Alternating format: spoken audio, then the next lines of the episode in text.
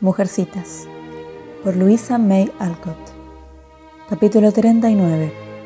Liron Lawrence. Laurie fue a Niza con la idea de quedarse una semana y se quedó un mes. Estaba cansado de viajar solo, y la presencia familiar de Amy les daba un encanto casero a los paisajes extraños en los que se movía. Le habían faltado los mimos, y disfrutaba mucho de los que ahora le prodigaban porque ninguna atención, aunque fuera muy agradable de parte de un desconocido, le traía tanto placer como la adoración fraternal de las hermanas en su hogar. Amy nunca lo mimaría como las otras, pero estaba feliz de verlo y se aferraba a él, de eso no había duda, porque sentía que él era el representante de la familia querida que ella extrañaba más de lo que quería confesar. Naturalmente se consolaban uno a la otra y estaban mucho juntos. Cabalgaban, caminaban, bailaban o se divertían porque en Niza nadie puede ser muy trabajador durante la temporada de la alegría. Y aunque solo la pasaban bien y al parecer no se preocupaban por nada, estaban haciendo descubrimientos y formándose opiniones uno sobre el otro. Amy se levantaba todos los días en medio de constantes consideraciones sobre su amigo, y él en medio de ideas sobre ella.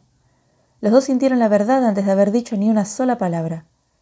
Amy trató de gustarle, y lo consiguió, porque estaba agradecida por los muchos placeres que él le daba, y se los pagaba con pequeños servicios que una mujer femenina sabe cómo convertir en objetos de un encanto indescriptible. Laurie no hizo esfuerzos de ningún tipo. Se dejó llevar, cómodo, tranquilo, mientras trataba de olvidar, y sentía que todas las mujeres le debían algo de cariño porque una había sido fría con él. No le costó ningún esfuerzo ser generoso, y le habría dado a Amy todas las joyas de Nisa si ella las hubiera aceptado pero al mismo tiempo sentía que no podía cambiar la opinión que ella se estaba formando de él, y casi tenía miedo de los agudos ojos azules que parecían vigilarlo con una sorpresa, a medias apenada, a medias despectiva. Todos los demás se fueron a pasar el día a Mónaco, pero yo prefiero quedarme y escribir cartas. Ya las terminé y me voy a Valrosa a dibujar. ¿Vienes? dijo Amy a Laurie un día hermoso en que se encontraron, como siempre, a eso del mediodía.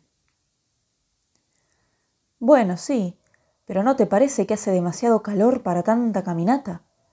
le contestó él con lentitud, mientras pensaba que el salón sombrío parecía seductor después del brillo del sol afuera. Voy en el carruaje, el chiquito, y va a manejar Baptiste, así que no tienes nada que hacer excepto sostener la sombrilla y no ensuciar tus guantes. Le contestó Amy con una mirada sarcástica a los inmaculados guantes del muchacho, que eran uno de sus puntos débiles.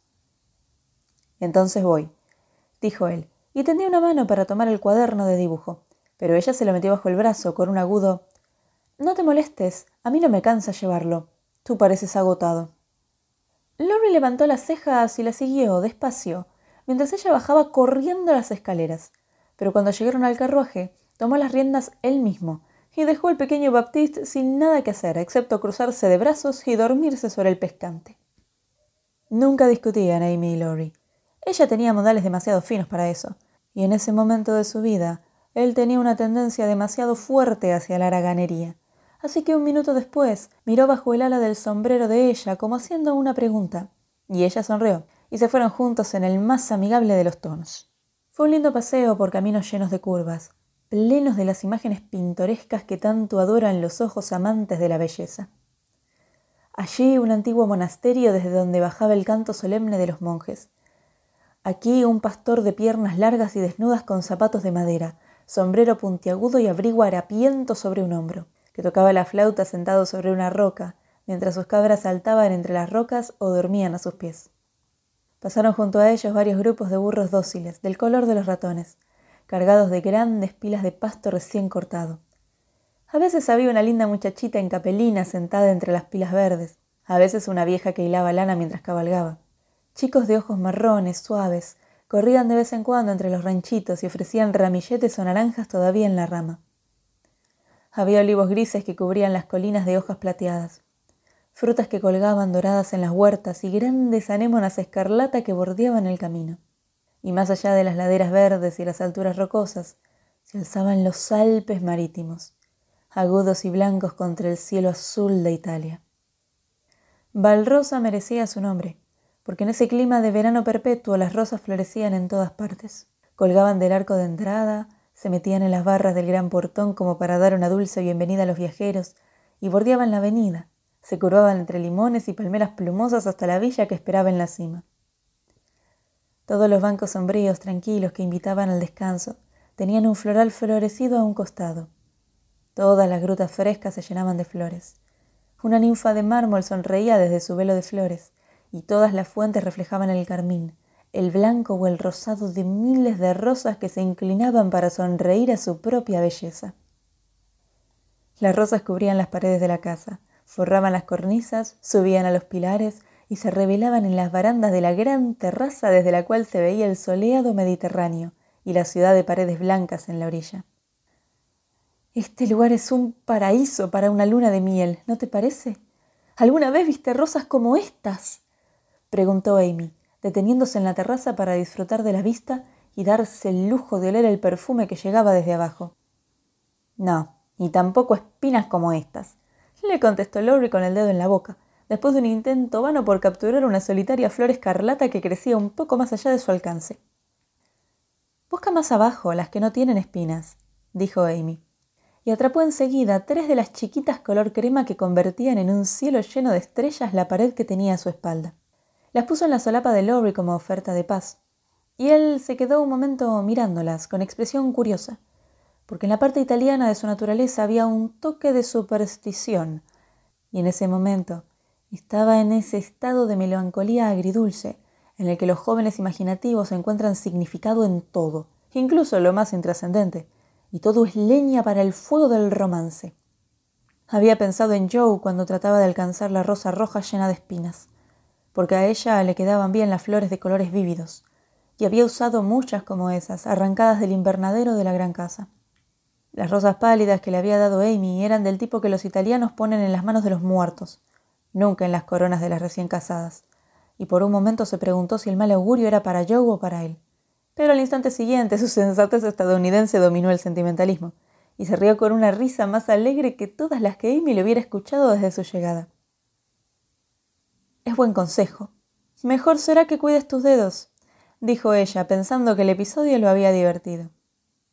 Gracias, sí, le contestó él en broma. Y unos meses más tarde lo hizo, con toda sinceridad y pasión. Lori, ¿cuándo vas a ver a tu abuelo? le preguntó ella cuando estuvieron los dos sentados en un asiento rústico. Pronto. Eso ya lo dijiste unas doce veces en las últimas tres semanas. Claro, una respuesta corta es menos problemática. Él te está esperando, deberías ir. Criatura hospitalaria, eso ya lo sé. ¿Y entonces por qué no lo haces? Supongo que por mi depravación natural. Tu indolencia natural, diría yo, es horrible. Y Amy parecía severa. No es tan malo como crees. Lo único que conseguiría si fueres molestarlo. Así que mejor será que me quede y te moleste a ti un poco. Tú lo aguantas mejor. En realidad eh, creo que te sienta muy, pero muy bien. Y Laurie se acomodó para un buen descanso en el alféizar ancho de la baranda. Amy meneó la cabeza, abrió el cuaderno de dibujo con aire de resignación, pero en realidad había decidido sermonear a ese chico, y en un minuto volvió a empezar. ¿Qué estás haciendo ahora? Mirando a las lagartijas. No, no, quiero decir, ¿qué piensas hacer? ¿Qué quieres hacer? Fumar un cigarrillo, si me lo permites. ¿Cómo te gusta provocarme? No estoy de acuerdo con la gente que fuma y no te lo voy a permitir a menos que me dejes dibujarte. Necesito una figura humana. Con todo placer. ¿Cómo me quieres? ¿De frente, tres cuartos de perfil o con la cabeza en los talones? Respetuosamente te sugiero una postura reclinada. Después te pones a ti misma y lo llamas dolce farniente. Quédate como estás y si quieres puedes dormir. Yo pienso trabajar dijo Amy en su tono más enérgico. ¡Qué entusiasmo más delicioso! Y Laurie se reclinó contra una gran urna con aire de satisfacción perfecta. ¿Qué diría Joe si te viera ahora? preguntó Amy, impaciente, con la esperanza de sacudirlo con la mención del nombre de una hermana todavía más enérgica que ella. Como siempre. Vete, Teddy, estoy ocupada. Laurie se rió mientras hablaba pero la risa no era natural, y una sombra le pasó sobre la cara porque ese nombre familiar, dicho en voz alta, tocaba una herida que todavía no estaba curada, Tanto el tono como la sombra asombraron a Amy, que las había visto y oído antes, y ahora levantó la vista a tiempo para ver una nueva expresión en la cara de Lori. Una mirada amarga, dura, llena de dolor, insatisfacción y angustia. Desapareció antes de que ella pudiera estudiarla, y la expresión vacía se instaló de nuevo en los rasgos agradables del muchacho. Ella lo miró un momento con placer artístico, pensando en lo italiano de su aspecto, y él se quedó ahí en el sol, con la cabeza descubierta y los ojos llenos del ensueño del sur, porque de pronto era como si lo hubiera olvidado y hubiera caído en una tierra de fantasía. Parece la esfinge de un joven caballero dormido sobre su tumba, dijo ella, trazando con cuidado el perfil definido contra la piedra oscura. Ojalá lo fuera. Ese es un deseo tonto, a menos que hayas arruinado tu vida. Estás tan cambiado que a veces pienso. Y entonces Amy se detuvo con una mirada medio tímida, medio nostálgica, más significativa que cualquier palabra. Lori vio y entendió la ansiedad afectuosa que ella dudaba en expresar, y mirándola directo a los ojos dijo, como antes decía la señora March. Todo está bien, señora. Eso dejó a Amy más satisfecha, y por un tiempo olvidó las dudas que habían empezado a preocuparla.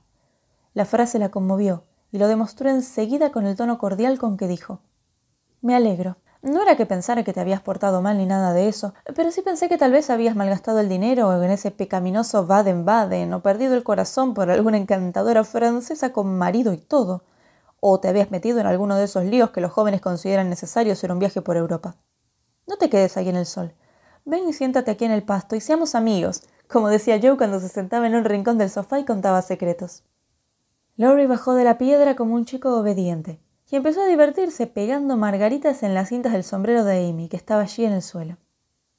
Estoy listo para los secretos, dijo y levantó la vista con una expresión decidida de interés en los ojos. Yo no tengo ninguno. Empieza tú. Yo tengo uno que me bendice. Pensé que tal vez te lo habían contado desde casa. Tú sabes todo lo que me llegó últimamente. ¿No lees las cartas, acaso? Supuse que Joe te habría mandado volúmenes de cartas a ti. Está muy ocupada, y yo paseo todo el tiempo. Y además para ella es imposible escribir con regularidad. ¿Cuándo vas a empezar con tu gran obra de arte, Rafaela? preguntó él, cambiando de tema con rapidez, después de otra pausa en la que se preguntó si Amy sabría su secreto y querría hablar sobre eso. Nunca, contestó ella con aire decidido y abatido al mismo tiempo. Roma se llevó mi vanidad. Después de ver las maravillas de ese lugar, me sentí demasiado insignificante y descarté mis esperanzas en medio de la desesperación. ¿Y qué vas a hacer con tanta energía y tanto talento? Por eso precisamente, el talento no es genio, y no hay cantidad de energía que pueda convertirlo en genio. Yo quiero ser grande o no ser nada. No voy a ser una dibujante cualquiera, así que no pienso intentarlo.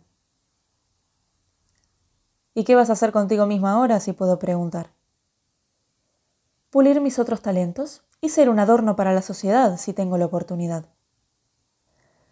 Era una afirmación característica y sonaba como un desafío. Pero la audacia le sienta bien a los jóvenes y la ambición de Amy tenía buena base. Lori sonrió, pero le gustó el espíritu con el que ella, despojada de un proyecto anterior muy querido, se decidía por uno nuevo sin perder el tiempo en lamentaciones. Bien, y aquí es donde entra Fred Vaughn, supongo. Amy preservó un silencio discreto, pero hubo una mirada consciente en su cara baja, y Lori se sentó y dijo con seriedad. Ahora voy a jugar a ser tu hermano y te voy a hacer preguntas. ¿Puedo? No prometo contestarte. No hay problema. Si no me contesta tu lengua, me conformo con tu cara. No eres mujer de mundo todavía, no tanto como para esconder tus sentimientos.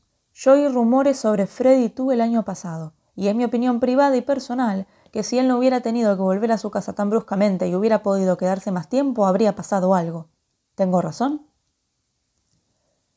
Eso no es algo que yo pueda afirmar, fue la respuesta orgullosa de Amy, pero sus labios insistían en sonreír y habría un brillo en sus ojos, un brillo que la traicionaba, y hacía evidente que ella conocía su poder y disfrutaba de ese conocimiento.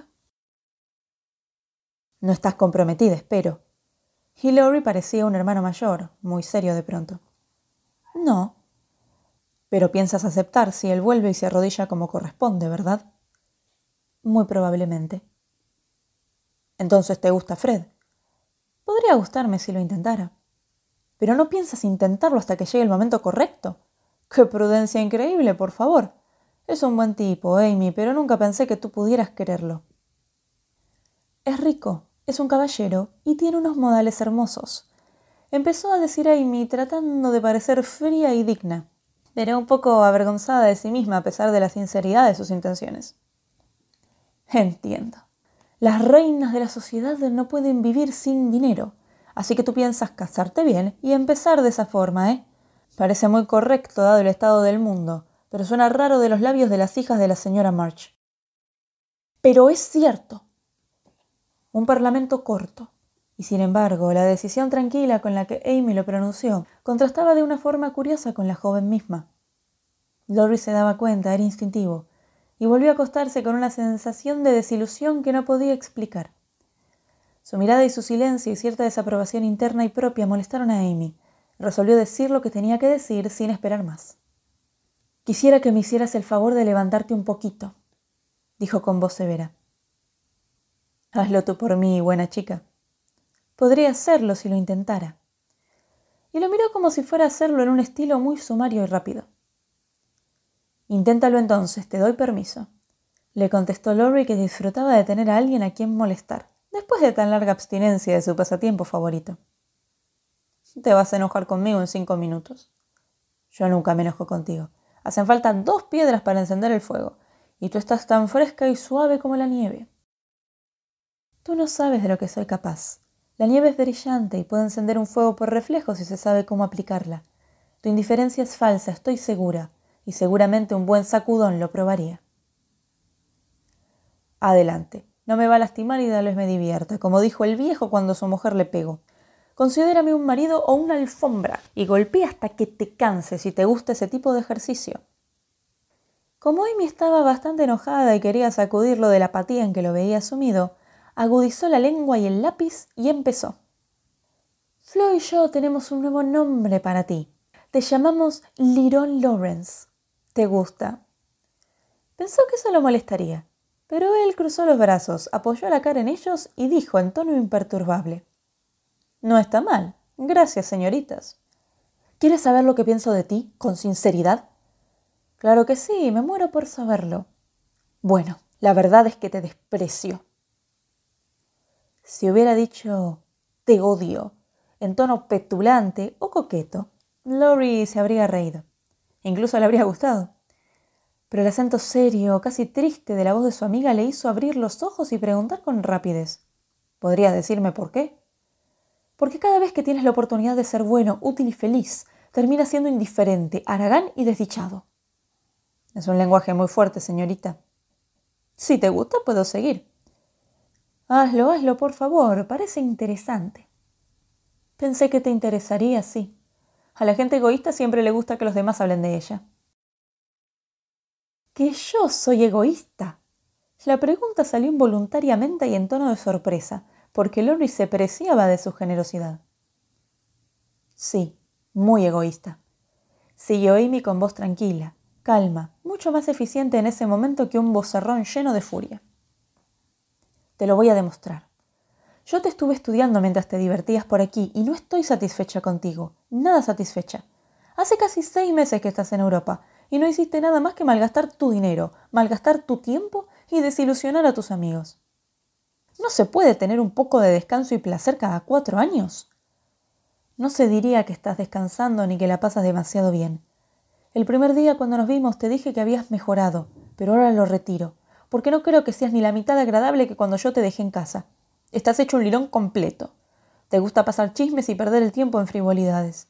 Te satisface que otros te mimen y te admiren, aunque sean tontos, y no tratas de que te amen y te respeten los más sabios.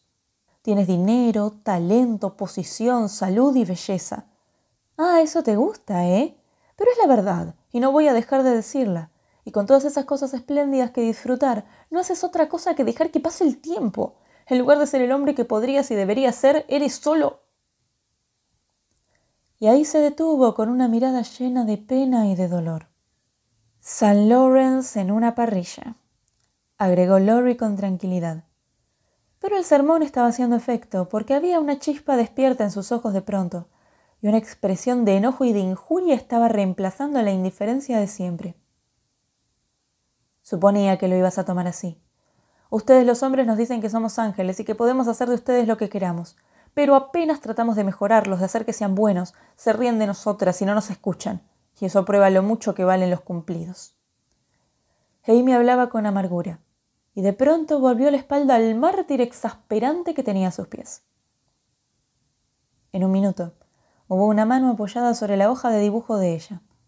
La voz de Lorry dijo con una imitación lenta de la expresión de un chico al que acaban de retar. No te enojes. Me voy a portar bien, en serio. Me voy a portar bien. Pero Amy no se rió porque estaba angustiada. Golpeó la mano con el lápiz y dijo con seriedad. ¿No estás avergonzado de una mano como esa? Está tan suave y tan blanca como la de una mujer, y parece que nunca hizo otra cosa que usar los mejores guantes y arrancar flores para las damas. Tú no eres un dandy, gracias al cielo, y me alegro de que no haya diamantes o grandes anillos de sello en esos dedos, solo el que te dio Joe hace tanto tiempo. Ay, mi querida hermana, ojalá estuviera aquí para ayudarme. Lo mismo digo. La mano se desvaneció instantáneamente, y en el ruego había suficiente energía para que hasta Amy se sintiera contenta. Lo miró con una nueva idea en la cabeza. Pero él se había puesto el sombrero sobre la cara como para taparse del sol y solo se le veía el bigote. Lo único que vio Amy fue el pecho que se elevaba y bajaba con una respiración muy larga, que tal vez era un suspiro. Eso y la mano que usaba el anillo sobre el pasto, escondida, como si guardara algo demasiado precioso o querido para nombrarlo. En ese momento, varias palabras y detalles empezaron a tomar forma, adquirir un significado en la mente de Amy, y le contaron lo que su hermana nunca había escrito. Se acordó de que Lori nunca hablaba voluntariamente de Joe. Se acordó de la sombra en la cara hacía un rato, del cambio en el carácter y del anillo viejo, que ya no era un adorno para la hermosa mano del muchacho. Las chicas leen esas cosas con facilidad, las mujeres entienden la elocuencia que hay en ellas. Y me había supuesto desde el principio que en el fondo de la alteración que veía en Lori había un mal de amores. Ahora estaba segura. Se le llenaron los ojos de lágrimas, y cuando volvió a hablar, fue con una voz suave, hermosa y amable. Sé que no tengo derecho a hablar de esto contigo, Lori, y si tú no fueras el muchacho de mejor carácter que conozco, te enojarías mucho conmigo. Pero todos te queremos tanto, todos estamos tan orgullosos de ti. No podría tolerar la idea de que la gente de casa se desilusionara como yo hice aquí, aunque tal vez ellos entenderían mejor el cambio. Seguramente, dijo la voz debajo del sombrero en un tono amargo, casi tan conmovedor como una voz quebrada. Deberían habérmelo contado, y no dejarme meter la pata y retarte cuando debería haber sido más paciente y más amable que nunca. Nunca me gustó esa señorita Randall, y ahora la odio, dijo Amy con astucia. Esta vez quería estar segura de los hechos. Al cuerno con la señorita Randall. Y Lori se sacó el sombrero de la cabeza con un manotazo, y la miró con ojos que no dejaban lugar a dudas sobre sus sentimientos hacia esa joven dama. Ah, perdona, yo pensé... Y ahí Amy se detuvo diplomáticamente. No, claro que no lo pensaste. Sabías perfectamente que yo solamente quise a una persona en el mundo, a Joe. Lori lo dijo en su tono amargo e impetuoso, y volvió la cara hacia el horizonte mientras lo decía. Eso creía, pero nunca me contaron nada, y tú viniste a Europa, y yo supuse que me había equivocado. ¿Y Joe no quiso ser amable contigo? Yo estaba segura de que te amaba mucho. Fue amable, pero no de la forma que yo quería. Y tienes suerte de no quererme si es cierto que soy el bueno para nada que acabas de describir. Es culpa de ella, eso sí, y harías bien en decírselo. La mirada dura, amarga, volvía a sus ojos cuando dijo esas palabras, y eso preocupó a Amy porque no sabía qué bálsamo aplicar. Me equivoqué, perdona, no sabía. Lamento haberme enojado, Teddy, querido. Quisiera que no te afectara tanto. No me llames Teddy. Ese nombre solo lo usa ella. Y Lori sacó la mano con un gesto rápido para detener las palabras en un tono a medias amable, a medias lleno de reproche. Espera que te pase a ti, agregó en voz baja mientras arrancaba manojos de hierba. Lo tomaría como un hombre y querría que me respetaran aunque no pudieran amarme, exclamó Amy con la decisión de alguien que no sabe nada del asunto. Ahora bien, Lori pensaba que lo estaba tomando bastante bien. No se había quejado, no había pedido consuelo y se había llevado su problema lejos de todos. El sermón de Amy había puesto el asunto bajo una nueva luz, y por primera vez le pareció que era débil y egoísta de su parte perder espíritu al primer fracaso y encerrarse en la indiferencia y el mal humor. Sintió como si de pronto lo hubieran despertado de un sueño melancólico y ahora no pudiera volverse a dormir. Se sentó por fin y dijo, ¿Crees que Joe me despreciaría como tú? Si te viera ahora sí. Ella odia a los lirones y a los holgazanes. ¿Por qué no haces algo espléndido y la obligas a que te quiera? Hice todo lo que pude, pero no sirvió de nada. Hablas de graduarte bien, lo habrías hecho por tu abuelo. Hubiera sido vergonzoso que fracasaras después de poner tanto tiempo y tanto dinero en el asunto, cuando todo el mundo sabía que podías hacerlo. De todos modos fracasé. Joe no quiere amarme, empezó a decir Lori, e inclinó la mano en actitud lenta y reposada. No, no fracasaste, y además te hizo bien, porque te probaste a ti mismo que podías hacer algo si realmente querías, si te pusieras alguna otra tarea como meta, pronto serías el de siempre, ese muchacho feliz y corajudo que yo conocía, y te olvidarías de tu pena. Eso es imposible. Inténtalo. No tienes por qué encogerte de hombros y pensar cosas como ¿y qué puedes saber, Amy? No pretendo saber mucho sobre estas cosas, pero te estoy observando y veo mucho más de lo que te imaginas. Estoy interesada en las experiencias e inconsistencias de la gente, y aunque no puedo explicarlo, me acuerdo y las uso para mi beneficio. Si quieres, ama a Joe toda tu vida, pero no dejes que eso te la arruine, porque es horrible malgastar tantos dones y regalos del cielo solo porque no puedes tener algo que quieres. Bueno, no te voy a sermonear más. Uno de estos días te vas a despertar y ser todo un hombre, estoy segura. Sí, a pesar de esa chica de corazón duro. Ninguno de los dos habló durante unos minutos. Lori se quedó sentado dando vueltas el anillo entre los dedos y Amy puso los últimos toques al dibujo rápido que había estado haciendo mientras hablaban. Finalmente lo apoyó sobre las rodillas de Lori mientras le preguntaba ¿Te gusta? Él lo miró y entonces sonrió. Era imposible no sonreír, porque el dibujo estaba muy bien hecho. La figura larga, floja y tranquila descansaba en el pasto, con la cara sin expresión, los ojos semicerrados y un cigarrillo en la mano, rodeado de una pequeña corona de humo que le hacía un círculo sobre la cabeza. ¡Qué bien dibujas! dijo el modelo con sorpresa y placer genuinos, y agregó con una media risita. Sí, así soy yo. Así eres ahora. Mírate antes. Y Amy le puso al lado otro dibujo. No era tan bueno como el primero, pero había vida y espíritu en el tema, y eso disimulaba muchos defectos, y recordaba tanto el pasado que un cambio súbito pasó por la cara del joven cuando lo miró. Solo era un dibujo rústico de Lori domando un caballo.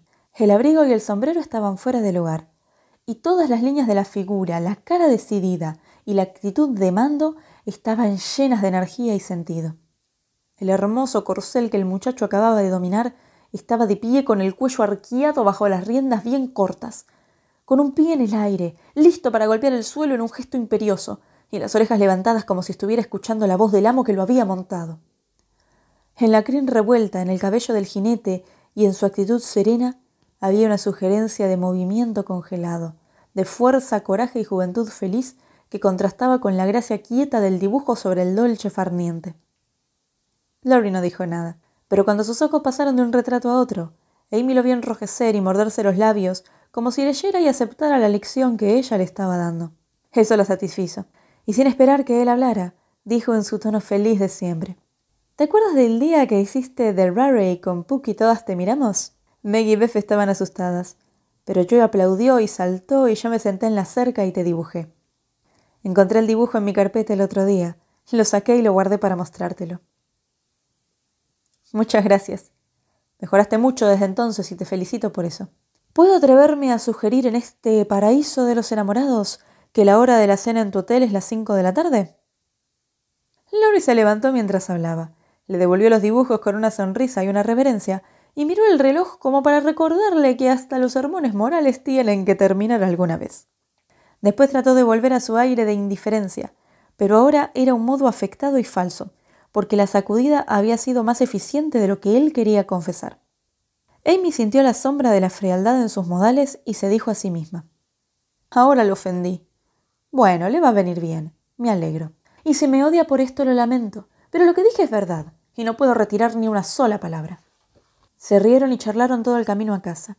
Y el pequeño Baptiste, que venía en la parte de atrás, pensó que Monsieur y Mademoiselle estaban de muy buen humor.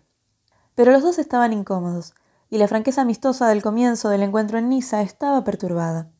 Había una nube sobre el sol de los dos, y a pesar de la aparente alegría, un descontento secreto anidaba en el alma de Amy y Laurie. ¿Te veremos esta noche, mon frère? preguntó Amy cuando se separaron en la puerta de la tía. Desgraciadamente tengo un compromiso. Au revoir, mademoiselle.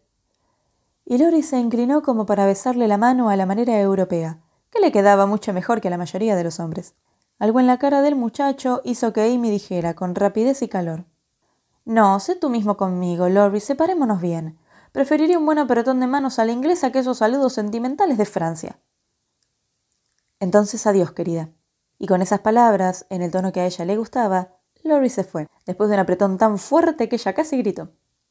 A la mañana siguiente, en lugar de la visita de siempre, Amy recibió una nota que la hizo sonreír al principio y suspirar al final.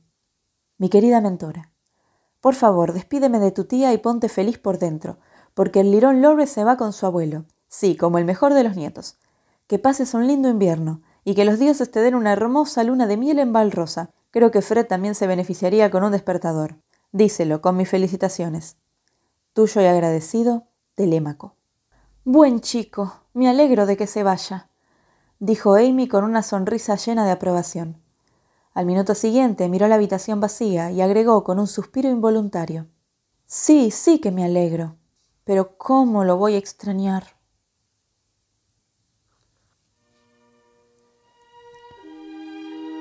¿Qué les ha parecido?